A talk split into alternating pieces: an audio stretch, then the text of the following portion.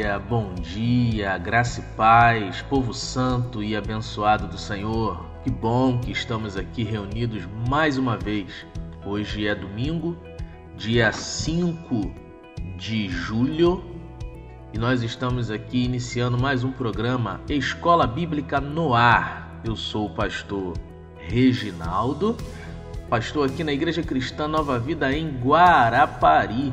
E estamos aqui para mais uma escola bíblica, mais um estudo bíblico e eu te convido a fazer parte dessa família aqui na Rádio Play. Que Deus abençoe nosso domingo.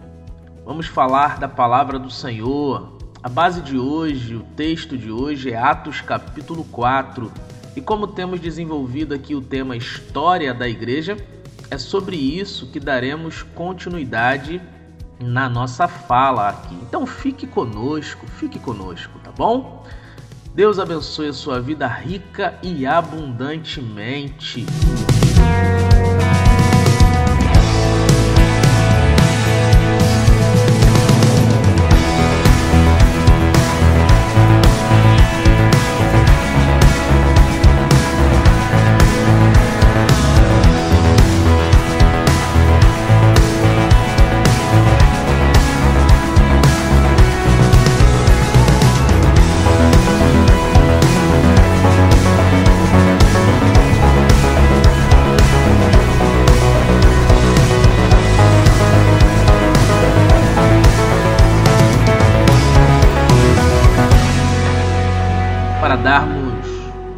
Continuidade ao nosso estudo bíblico, à nossa escola bíblica nesse domingo, eu quero te convidar a abrir a sua Bíblia, capítulo 4 do livro de Atos dos Apóstolos, e me acompanhar na leitura. Vai ser de muita importância, de suma importância, o seu acompanhamento comigo aqui na leitura. Eu vou ler pausadamente Vou ler devagar e obedecendo a pontuação para que haja também uma melhor compreensão. Amém? Me acompanhe na leitura. Atos, capítulo 4. Pedro e João presos. Falavam eles ainda ao povo quando sobrevieram os sacerdotes, o capitão do templo e os saduceus ressentidos por ensinarem eles o povo e anunciarem em Jesus a ressurreição dentre os mortos, e os prenderam, recolhendo-os ao cárcere até o dia seguinte, pois já era tarde. Muitos, porém, dos que ouviram a palavra, a aceitaram, subindo o número de homens a quase cinco mil. No dia seguinte, reuniram-se em Jerusalém as autoridades, os anciãos e os escribas, com o sumo sacerdote, Anás, Caifás, João, Alexandre e todos os que eram da linhagem do sumo sacerdote. E pondo-os perante eles, os arguíram: Com que poder ou em nome de quem fizestes isto.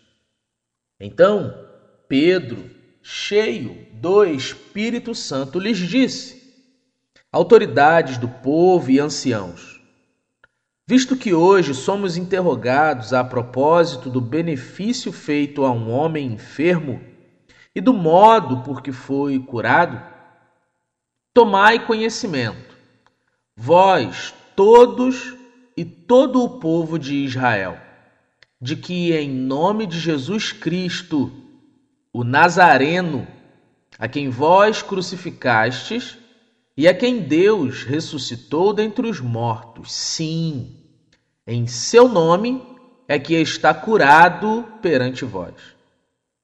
Este Jesus é pedra rejeitada por vós, os construtores, a qual se tornou a pedra angular e não há salvação em nenhum outro, porque abaixo do céu não existe nenhum outro nome dado entre os homens pelo qual importa que sejamos salvos.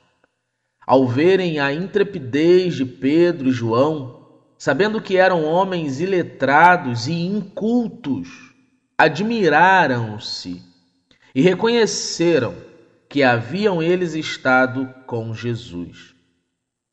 Vendo com eles o homem que fora curado, nada tinham que dizer em contrário, e mandando-os sair do sinédrio, consultavam entre si, dizendo: Que faremos com estes homens? Pois, na verdade, é manifesto a todos os habitantes de Jerusalém que um sinal notório foi feito por eles, e não o podemos negar.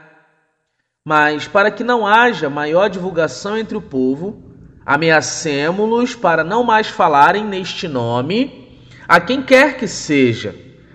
Chamando-os, ordenaram-lhes que absolutamente não falassem nem ensinassem em o nome de Jesus.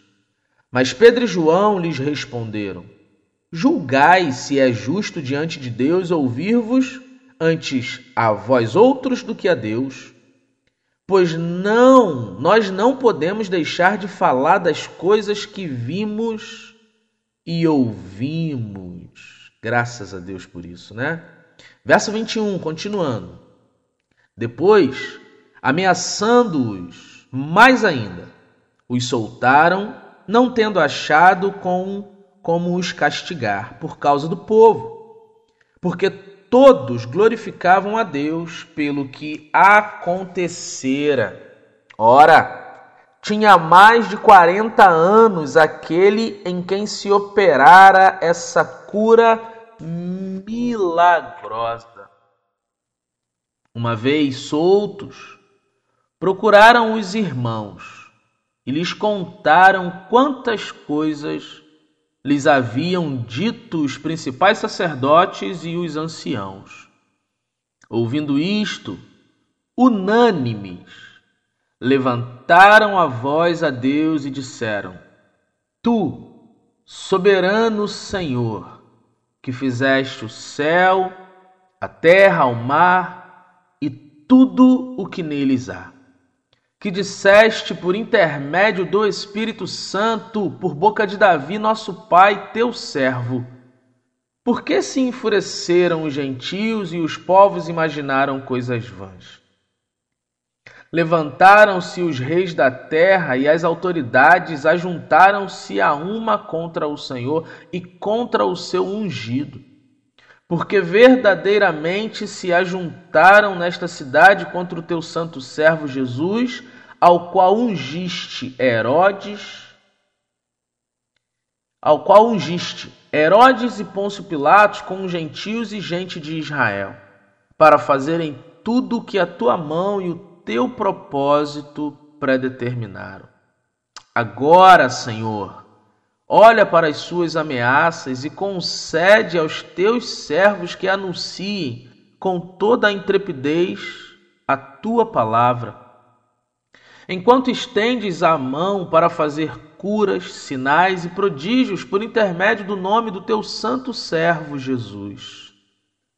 Tendo eles orado, tremeu o lugar onde estavam reunidos, todos ficaram cheios do Espírito Santo e com intrepidez anunciavam a palavra de Deus. Da multidão dos que creram era um o coração e a alma. Ninguém considerava exclusivamente sua nenhuma das coisas que possuía, tudo, porém, lhes era comum.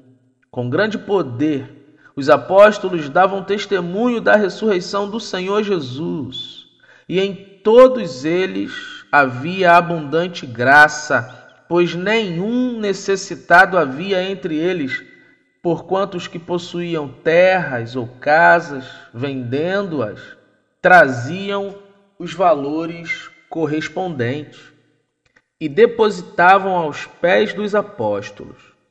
Então se distribuía a qualquer um à medida que alguém tinha necessidade. José, a quem os apóstolos deram o sobrenome de Barnabé, que quer dizer filho da exortação, levita, natural de Chipre, como tivesse um campo vendendo, trouxe o preço e o depositou aos pés dos apóstolos. Amém e amém. Vamos orar, vamos falar com Deus. Pai, obrigado, Senhor, pela leitura da tua palavra, pelo privilégio que temos de estudar a tua palavra, por este programa, por essas portas que o Senhor nos abriu para pregarmos e ensinarmos a tua palavra com esse estudo bíblico. Te louvamos, Senhor, por sabermos que tu és Deus e nenhum dos teus planos podem ser frustrados. Abençoamos, Senhor, cada ouvinte, cada família cada irmão, irmã, cada homem, mulher, jovem, criança que nos ouve nessa manhã, ou mesmo ao longo dessa transmissão e das gravações em podcasts, Senhor, aonde a minha voz, através desse estudo, estiver chegando, que não, sejam, que não seja apenas a minha voz, mas que seja a voz do Senhor, que seja a palavra do Senhor, que seja, ó Deus, a unção, a graça do Senhor, o poder do Senhor para ministrar nos corações, Senhor, de cada um dos nossos ouvintes. Nós somos gratos pela vida de cada ouvinte, Senhor, gratos pela Rádio Play que nos oportuniza, Senhor, essa possibilidade de falarmos do teu amor, da tua palavra. Fica conosco, nos conduz nós te pedimos isso, Senhor, em nome de Jesus Cristo. Amém e amém e amém. Eu li todo o capítulo 4, mas hoje eu vou me prender apenas até o versículo de número 31, tá bom, queridos? E o versículo chave que nós temos, né, como eu tenho feito aqui em cada aula, separado os versículos para que possamos gravar e repeti-lo algumas vezes, eu, eu separei aqui os versículos 9 e 10. E eles dizem assim: Visto que hoje somos interrogados a propósito do benefício feito a um homem enfermo e do modo por que foi curado, tomai conhecimento, vós todos e todo o povo de Israel de que, em nome de Jesus Cristo Nazareno, a quem vós crucificastes e a quem Deus ressuscitou dentre os mortos, sim, em seu nome é que está curado perante vós. Eu vou repetir. Visto que hoje somos interrogados a propósito do benefício feito a um homem, a um homem enfermo e do modo por que foi curado, tomai conhecimento, vós todos e todo o povo de Israel, de que, em nome de Jesus Cristo, o Nazareno, a quem vós crucificastes e a quem Deus ressuscitou dentre os mortos, sim, em seu nome é que está curado perante vós. Atos 4, versos 9 e versículo 10. Versos 9 e 10. A título de introdução, né, a gente se situando, nós entrando aqui no cenário do livro de Atos dos Apóstolos, já é a quarta aula acerca deste livro, investigando a história da igreja, na é verdade. E quando o assunto é história da igreja, o termo investigar refere-se a uma busca crítica pelos fatos ocorridos em torno do desenvolvimento da história de Cristo a fim de contrastarmos com a história ou com a igreja deste século. O que estamos fazendo aqui nas manhãs de domingo, em nosso estudo, é exatamente investigar o livro de Atos, pois aqui está o documento mais legítimo que temos da Igreja de Cristo.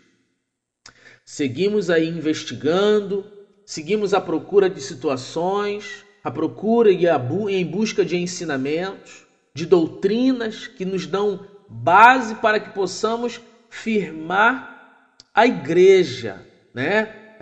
O tema é a história da igreja, mas na verdade a gente está buscando as raízes dessa história, as bases os ensinamentos, as doutrinas, estamos investigando os documentos dessa história. E o documento principal é o livro de Atos, e é nesse livro que nós estamos aqui nos prendendo, nos atendo, né? É, é, dando importância e atenção para que possamos então firmar a igreja e com isso identificar o que é de fato uma igreja saudável, o que é de fato uma igreja bíblica, o que é de fato uma igreja fiel.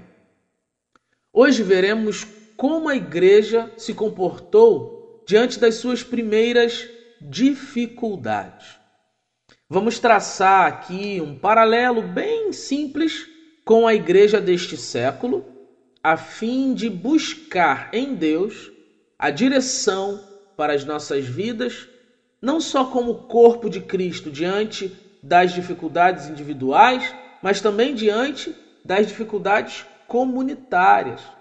E não só a direção para as nossas vidas pessoais, mas principalmente a direção para a igreja de Cristo, né? para o corpo de Cristo, para o que chamamos aí de baluarte, coluna e baluarte da verdade.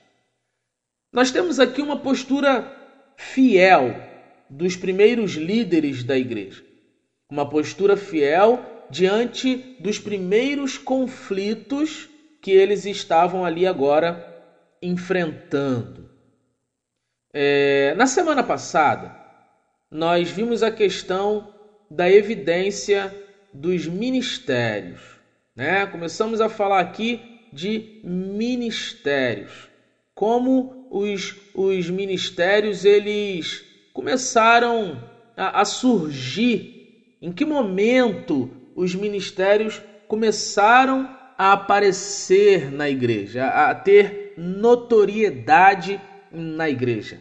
Pontuamos aqui, isso foi de suma importância para nós, pontuamos que ministério está mais associado a serviço do que ao título, né? Pontuamos, levantamos essa questão para que possamos aí estar pensando, ruminando isso. É, é, o ministério ele está muito mais associado ao serviço que prestamos do que propriamente ao título que recebemos. O capítulo 4 do livro de Atos, ele está ligado ao episódio da cura daquele coxo, daquele paralítico, relacionada ali no capítulo de número 3, né? É, é, o capítulo 4 ele está diretamente ligado ao capítulo 3. É a busca por respostas do que aconteceu ali no capítulo de número 3.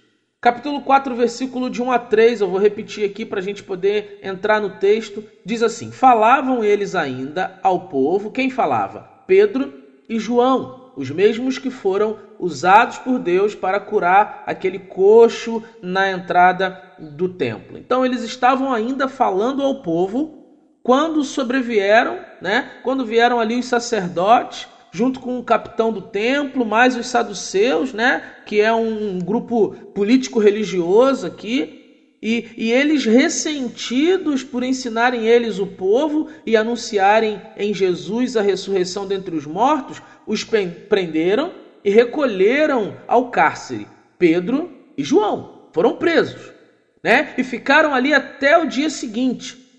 O texto diz que já era tarde. Versículo 4 ainda diz que muitos, porém, dos que ouviram a palavra aceitaram, subindo o número de homens a quase 5 mil. Enquanto eles ainda falavam, enquanto eles anunciavam a Cristo, explicavam, né? Enquanto eles discursavam ali na entrada do templo, eles foram interrompidos, foram presos, ou seja, foram presos exatamente pelo fato de terem sido usados por Deus para operar milagres, por terem operado um milagre na vida daquele coxo, na vida daquele homem. Aqui a gente tem um oposto já, né? Lembram que no capítulo 3 o povo os viam como semideuses ou, ou em destaque, digamos assim, né? De repente agora eles passaram a marginais, foram presos né? É, bandidos, é, fora da lei. Só vai preso quem está sendo acusado de algo ilícito, de uma marginalidade, de um crime e agora eles estão sendo presos por conta disso. Lá no capítulo 3, versículo 12, nós temos o povo ali, né? À vista disto, Pedro se dirigiu ao povo dizendo: Israelista, por que vos maravilhais disto? Ou por que fitais os olhos em nós, como se pelo nosso próprio poder ou piedade o tivesse feito andar? O povo fixou os olhos em João e em Pedro e os viram ali como um destaque naquela cura, naquele milagre. E agora as autoridades estão prendendo esses dois homens.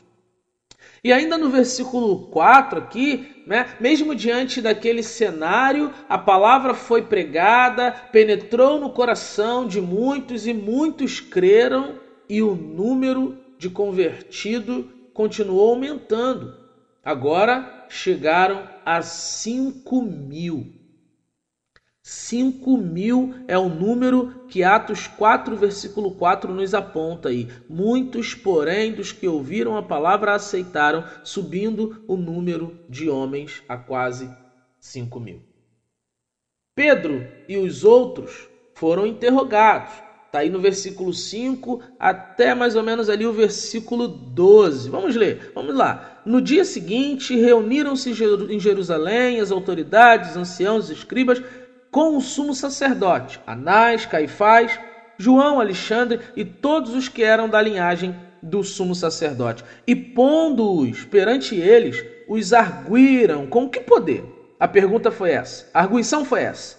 Com que poder ou em nome de quem vocês fizeram isso?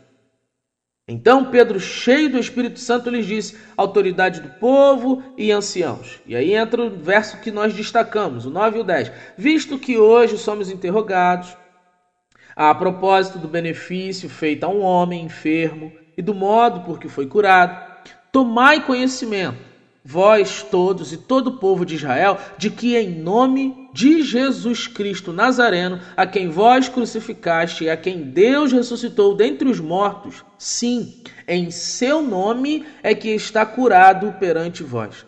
Este Jesus é pedra rejeitada por vós, os construtores, a qual se tornou a pedra angular, a pedra de esquina, a pedra principal e não há salvação em nenhum outro, porque abaixo do céu não existe nenhum outro nome dado entre os homens pelo qual importa que sejamos salvos. Pedro foi arguído juntamente com João ali pela, pelas autoridades de Jerusalém e a resposta de Pedro é essa aí.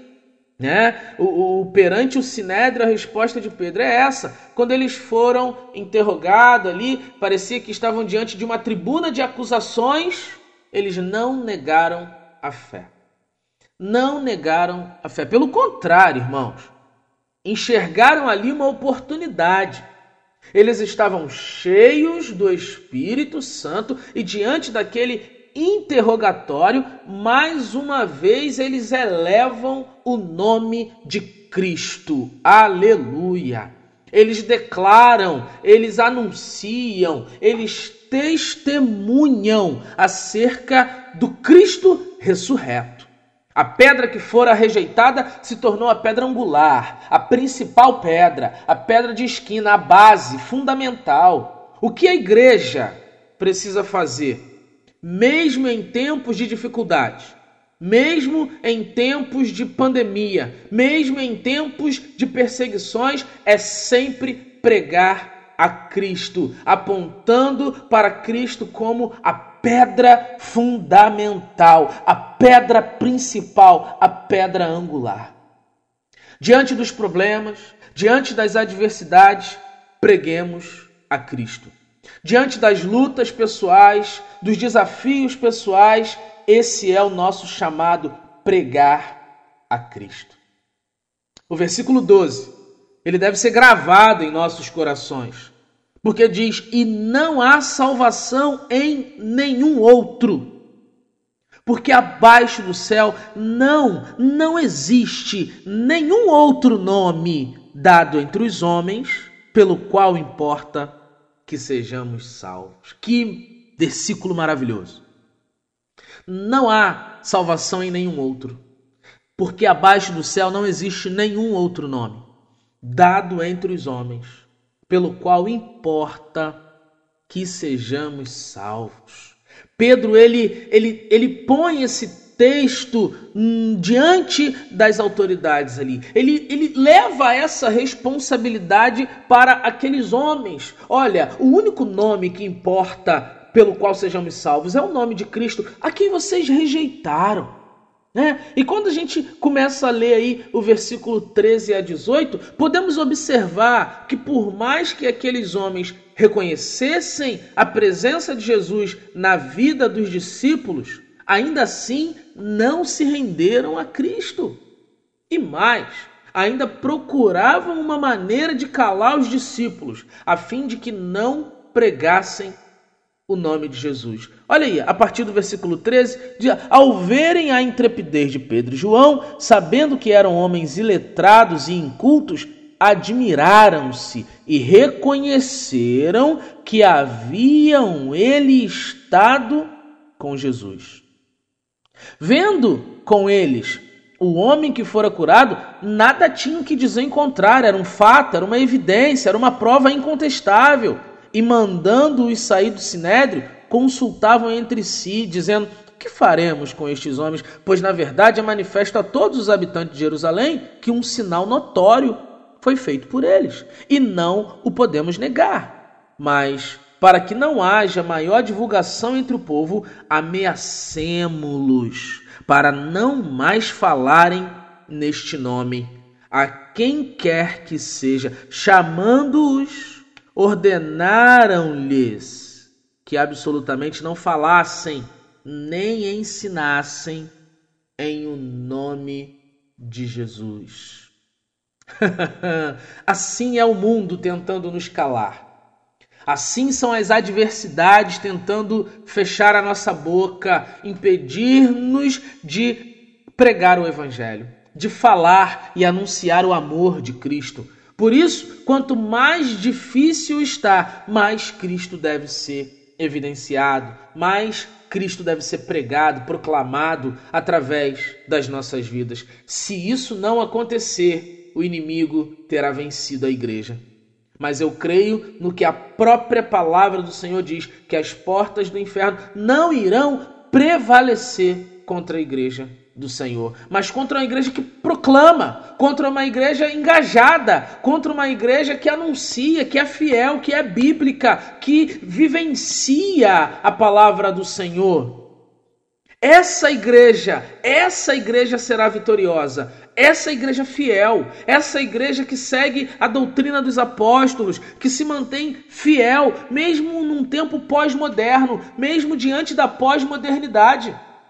Uma igreja que se mantém fiel ao, ao, ao, ao, termo bíblico, ao conteúdo bíblico, à doutrina dos apóstolos. Essa igreja sairá vencedora. O mundo tenta calar. O mundo e, e, e todas as adversidades tentam parar, impedir o avanço da proclamação do Evangelho. Mas nós, como boca de Deus, compreendendo a nossa missão, entendendo que fazemos parte de uma igreja visível para proclamar o reino invisível do Senhor, nós precisamos avançar na nossa pregação. Não é encher a igreja, é anunciar o Evangelho. Não é entretenimento, é anunciar a palavra de Cristo. É abrir a Bíblia, é estudar a Bíblia, é compreender a Bíblia, é obedecer aos ensinamentos do Senhor. Entretenimento não nos dará base, entretenimento não nos dará é, é, substância, conteúdo. Eu e você, querido ouvinte, eu e você, querido irmão, querida irmã, eu e você, amigo, colega de ministério que me ouve, nós precisamos vivenciar uma igreja fiel ser uma igreja fiel, fiel ao conteúdo mais é, é, principal, o conteúdo principal com relação ao documento principal com relação à história da igreja, que é o livro de Atos dos Apóstolos. Essa essa base deve ser a base para a igreja deste século. Uma fidelidade aos escritos e à proclamação do reino de Deus, da palavra de Deus, do evangelho de nosso Senhor Jesus Cristo. A fidelidade daqueles discípulos vai ficar ainda mais evidente quando nos versos 19 e 20, Pedro ele vai julgar, né? Ele sempre saindo na frente, sempre é, com a postura de liderança, tomando a, as rédeas da situação, ele vai dizer: Olha, verso 19: Mas Pedro e João lhes responderam: Julgai se é justo diante de Deus ouvir-vos antes a vós outros do que a Deus, pois nós não podemos deixar de falar das coisas que vimos e das coisas que ouvimos. Não podemos deixar de falar das coisas que vimos e das coisas que ouvimos. Em outras palavras, Pedro e João estão dizendo: Olha, nós vamos continuar. Vocês querem que a gente pare, mas vocês não vão calar a nossa voz. Nós vamos continuar. Pedro não se preocupou aqui com as represálias. Pedro não se preocupou com as ameaças. Ele se preocupou com a sua fidelidade a Deus. Para mantermos uma igreja saudável, precisamos manter nossa fidelidade acima de tudo. Para que sejamos cristãos saudáveis, precisamos ser fiéis ao Senhor, independente das circunstâncias. A igreja de Cristo não foi chamada para fazer barulho, mas para ser fiel. Não adianta ter uma igreja bonita, cheia de gente, cheia de atividade, se isso não traz glórias ao nome do Senhor. Não podemos negociar o propósito de Deus para a igreja. Isso é roubar a glória de Deus. A igreja pode ser bonita, dinâmica, festiva? Claro que pode, mas isso tem que ser de forma fiel aos princípios bíblicos. Não podemos criar meios, não podemos aceitar termos que sejam suspeitos ou mesmo fraudulentos. É por isso que nossa denominação não aceita que um pastor participe de política partidária. Temos um código de ética interno e precisamos respeitar esse código de ética, irmãos. Não aceitamos ofertas dúbias ou mesmo participamos de programas de TV. Nosso maior anseio não é entretenimento, mas é servir a Deus com fidelidade é preparar a igreja para a volta de Cristo. Esse é o papel da igreja e esse é um enorme desafio nesse século que vivemos. Porque tudo nos conduz ao entretenimento, tudo nos leva a entreter, a passar o tempo, a preencher o vazio do tempo. Nós precisamos é pregar a Cristo. Nós precisamos abrir a Bíblia como homens de coragem, como mulheres de coragem e estudar a palavra de Deus. Preparando a igreja para o discipulado, preparando a igreja para discipular pessoas. Nós precisamos conhecer e praticar o poder do discipulado. Discipulado não é um programa da igreja. Discipulado é a vivência da igreja. Outro detalhe interessante aqui é a postura daquele homem que foi curado. A gente vai entender discipulado olhando um pouquinho esse homem. Tudo isso estava acontecendo por causa desse episódio, da cura daquele coxo. Lembra? Observe o versículo 14. O homem que fora curado estava andando com eles. E no verso 22, entendemos que ele continua com eles, andando com eles. Diferente de muitas igrejas que fazem campanhas, recebem pessoas e dinheiro, mas não têm acompanhamento dos seus membros. Membros não importam, discipulado não importa, o que importa é campanha e dinheiro mais campanha e mais dinheiro. Para que a igreja possa crescer saudavelmente, eu e você precisamos acompanhar as pessoas que evangelizamos. O crescimento individual é que traz crescimento saudável para a igreja. Não é a quantidade de pessoas que frequenta, mas é a quantidade de pessoas que se rende a Cristo e que vivencia o discipulado cristão, discipulando outras pessoas e promovendo o reino de Deus. Precisamos convidar as pessoas para andarem conosco. Essa é a nossa maior dificuldade. Esse é, é, é, o reflexo de uma igreja saudável, uma igreja que discipula pessoas. Aquele coxo passou a acompanhar os discípulos após ser curado. Muitos de nós abandonamos a igreja após recebermos a bênção. Após é, alcançarmos um objetivo primário de sermos abençoados ou um, recebermos alguma provisão do Senhor, e com isso não, não conseguimos, não aprendemos a desenvolver o discipulado. Isso é preocupante? Sim. Isso é preocupante. A igreja ela precisa desenvolver o discipulado cuidando de pessoas, orientando, ensinando, educando, educando, orientando, é, é, alfabetizando biblicamente, ensinando como estudar a Bíblia, onde desenvolver a fé, é, incluindo essas pessoas que vão se achegando, que vão é, é, se unindo a nós na nossa fé. Nós vivemos um tempo do relativismo. Vivemos o tempo onde é, tem muito banco na cadeira, mas o discipulado mesmo ele não tem sido feito da melhor forma possível. Estamos mais preocupados conosco, com as nossas necessidades e deixamos o discipulado de lado. O discipulado consiste não somente em receber os novos convertidos, mas em desenvolver relacionamentos com propósitos comuns, além de proporcionar a inclusão dos novos à nova família da fé.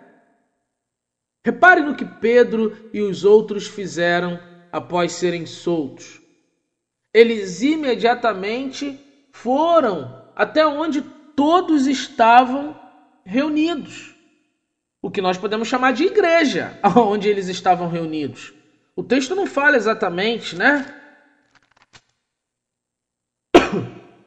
Mas o que, que eles fizeram? Eles se uniram. Foram lá compartilhar os acontecimentos. Está aí no versículo 23.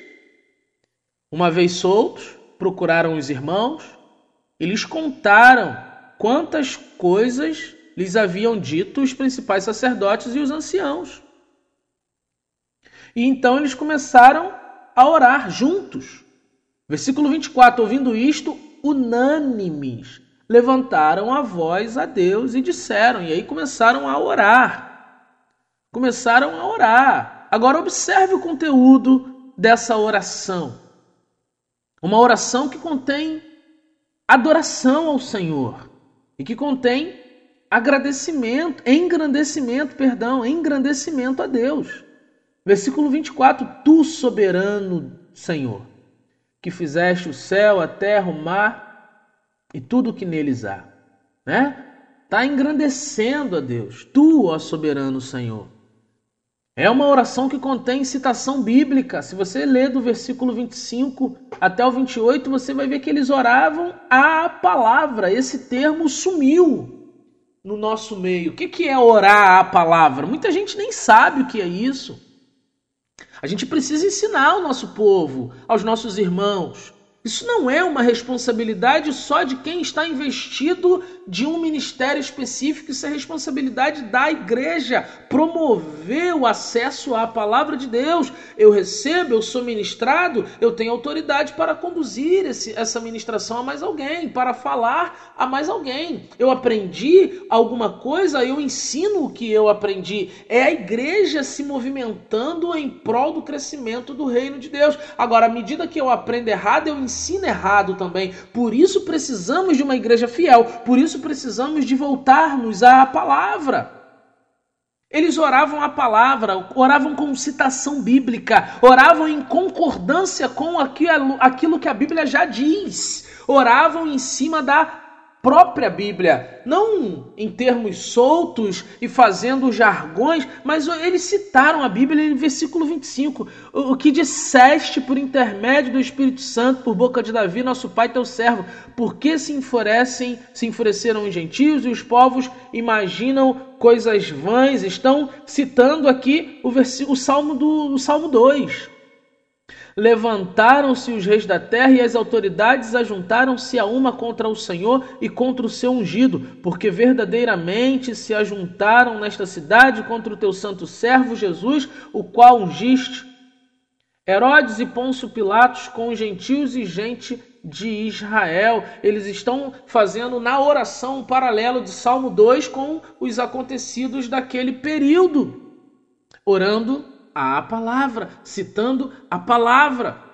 Contém súplicas e contém pedidos. Versículo 29 e versículo 30. E agora, Senhor, olha para as suas ameaças e concede aos teus servos que anunciem com toda intrepidez a tua palavra, enquanto estendes a mão para fazer curas, sinais e prodígios por intermédio do nome do teu santo servo. Dentre os pedidos, Está aqui o desejo de serem socorridos, sim, porém capacitados para continuarem a pregação e o desenvolvimento da igreja, através de curas, sinais, prodígios, tudo isso proclamando o nome de Jesus Cristo. Eles poderiam orar por pedidos pessoais, eles poderiam levantar a voz a Deus pedindo a bênção do dia, a o, a necessidade momentânea. Não, mas eles oraram por uma porta que não se fechasse, pela porta do Evangelho, pela porta da pregação. Não fecha essa porta, Senhor. Antes nos capacita, antes nos fortalece, nos socorre. Olha para as ameaças e concede ao teu servo que anuncie com intrepidez a tua palavra. Olha para as ameaças, nos socorre em meio às ameaças, mas não nos permita silenciar a voz não nos permita retroceder, parar, interromper o avanço da pregação e do reino de Deus. O texto diz que eles foram cheios do Espírito Santo, né? Mais uma vez, eles foram cheios do Espírito Santo, tendo eles orado, tendo eles orado, tremeu o lugar onde estavam reunidos todos ficaram cheios do Espírito Santo e com intrepidez anunciavam a palavra de Deus. Eles não já tinham sido cheios do Espírito a, a, em Atos 2? O Pentecoste não já havia acontecido e eles não foram batizados no Espírito Santo? Se eles foram batizados no Espírito Santo, por que, que eles foram cheios do Espírito Santo novamente? Por que, que houve a necessidade de serem cheios do Espírito Santo? Porque todos os dias, queridos, eu e você precisamos ser cheios do Espírito Santo. E isso fala de, de, de buscarmos ao Senhor, de nos envolvermos com o Senhor. Entenda isso. É, eu vou ilustrar um, um, um momento aqui para a gente entender. Um jovem chega ao seu pastor e pergunta: Pastor, como eu faço para ser cheio do Espírito Santo? Aquele pastor entrega uma peneira na mão daquele jovem e diz: é, Vá até o rio e encha essa peneira e você vai conseguir entender o que você precisa fazer para ser cheio do Espírito Santo. Aquele jovem, sem entender muito bem, ele pegou a peneira, foi até o rio e chegando ali no rio, ele imergia a peneira no rio e ele olhava para a peneira e ele falava: é, essa peneira está cheia. Mas quando ele levantava a peneira do rio, rapidamente a água escoava, não ficava água alguma ali na peneira. E ele fez aquilo, aquele movimento algumas vezes, pensou, repensou, refletiu, refletiu, e ele decidiu voltar à presença do pastor, daquele pastor, e ele disse: "Pastor, olha, é impossível essa peneira ficar cheia de água fora do rio. Ela só consegue ficar cheia de água estando dentro do rio, submersa no rio. E aquele pastor virou para aquele jovem e disse: Exatamente isso. Para que eu e você sejamos cheios do Espírito, é necessário mergulhar no Espírito, é necessário habitar no Espírito, é necessário viver no Espírito. Não é uma única evidência. Não é um único momento, não é um programa. Ser cheio do Espírito não é um programa, é uma continuidade. Onde eu e você, querido ouvinte, precisamos dessa continuidade. Precisamos ser cheios do Espírito mais uma vez, outras vezes mais e tantas outras vezes mais. E para isso, precisamos buscar ao Senhor. Precisamos buscar ao Senhor. Queridos, o versículo 32, eu falei que não ia falar dele, mas dá para a gente fechar aqui. Eles também passaram a suprir as necessidades alheias. Versículo 32 ao 37 mostra exatamente isso. Da multidão dos que creram era um coração e a alma. Ninguém considerava exclusivamente sua nenhuma das coisas que possuía, tudo, porém, lhes era comum. Com grande poder, os apóstolos davam testemunho da ressurreição do Senhor Jesus, a palavra continuava sendo pregada, né? E em todos eles havia abundante graça pois nenhum necessitado havia entre eles. Que maravilha isso, né? Porquanto os que possuíam terras ou casas, vendendo-as, traziam os valores correspondentes. Todos se envolviam, todos compartilhavam, todos é, é seguiam ali um, um, um propósito de abençoarem-se mutuamente. Depositavam aos pés dos apóstolos, né? então se distribuía qualquer um à medida que alguém tinha necessidade. José, a quem os apóstolos deram o nome de Barnabé, quer dizer filho de exortação, levita, natural de Chipre, como tivesse um campo, vendendo-o, trouxe o preço e o depositou aos pés do, dos apóstolos, uma escolha voluntária de ofertar ao Senhor. Em meio a tudo isso, o verso 33 narra que os apóstolos davam testemunho da ressurreição do Senhor Jesus. Ou seja, tudo o que estava acontecendo não os tirou do foco principal. Eles permaneceram fiéis em sua missão, testemunhando a respeito de Cristo. Uma igreja saudável, uma igreja bíblica, uma igreja fiel precisa seguir esse propósito, precisa continuar nesse propósito testemunhando acerca de Cristo. Eu quero concluir dizendo que a Igreja de Jesus precisa voltar a viver assim. Precisamos, no mínimo, nos cobrar essa postura. Na verdade, é algo que antes de cobrarmos dos outros, precisamos nós mesmos aprender sobre o discipulado também. Nós precisamos receber essa palavra em nossas vidas, precisamos também nos posicionar diante dos nossos desafios de forma confiante. Precisamos entender que, independente de nossas lutas, temos uma missão a cumprir. A igreja conta conosco, o Senhor conta conosco, e mesmo em meio às dificuldades, vale a pena ser fiel aos propósitos do Senhor. Que Deus abençoe a sua vida rica e abundantemente. Obrigado por ter ficado conosco, obrigado pela sua audiência Espero que a aula de hoje tenha enriquecido a sua vida, abençoado a sua vida. Siga firme nos propósitos de servir ao Senhor. Deus abençoe. Deus abençoe sua casa, Deus abençoe sua igreja, sua família, o ministério que você compartilha aí na sua, na sua comunidade. Que Deus abençoe, Deus abençoe ricamente. Fique na paz do Senhor.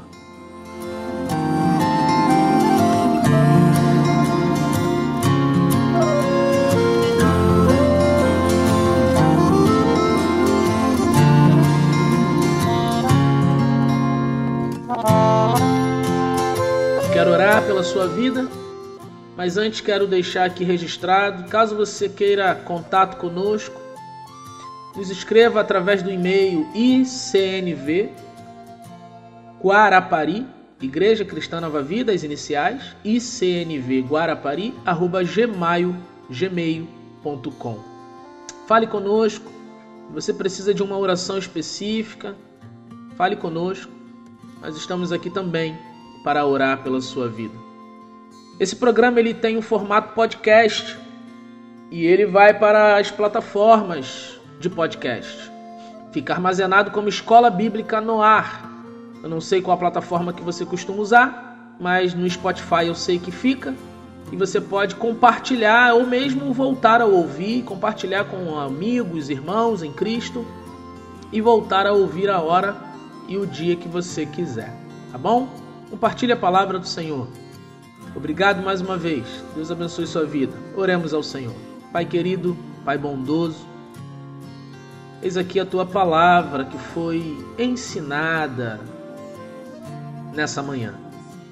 E eu quero te pedir, ó Deus, que cada ouvinte possa receber a tua palavra, Deus, de bom grado, Senhor. Que essa palavra seja como uma boa semente nossos corações como uma terra, uma terra fértil, uma terra boa, adubada, Senhor, aonde essa semente vai ser depositada e ali receberá os nutrientes para crescer, sim, para crescer, para desenvolver, para frutificar, para florescer dentro de nós. Ensina-nos a contar os nossos dias, Senhor, para que possamos alcançar um coração sábio. Livra meu irmão, minha irmã, Senhor, dessa pandemia, dessa enfermidade, guarda-nos, ó Pai. Seja uma sebe de justiça e proteção ao nosso redor, Deus. Não permita que o mal nos alcance. Proteja-nos, Senhor. Eu te peço isso em nome de Jesus. Abençoa-nos nesse domingo, nessa semana. Nós oramos com gratidão ao Senhor. Amém e amém e amém. Até nos vermos novamente, sejam todos abençoados. Paz de Cristo. Fique na paz e siga na fé. Um grande abraço. Ele continua sendo bom. Ele continua sendo Deus. Ele continua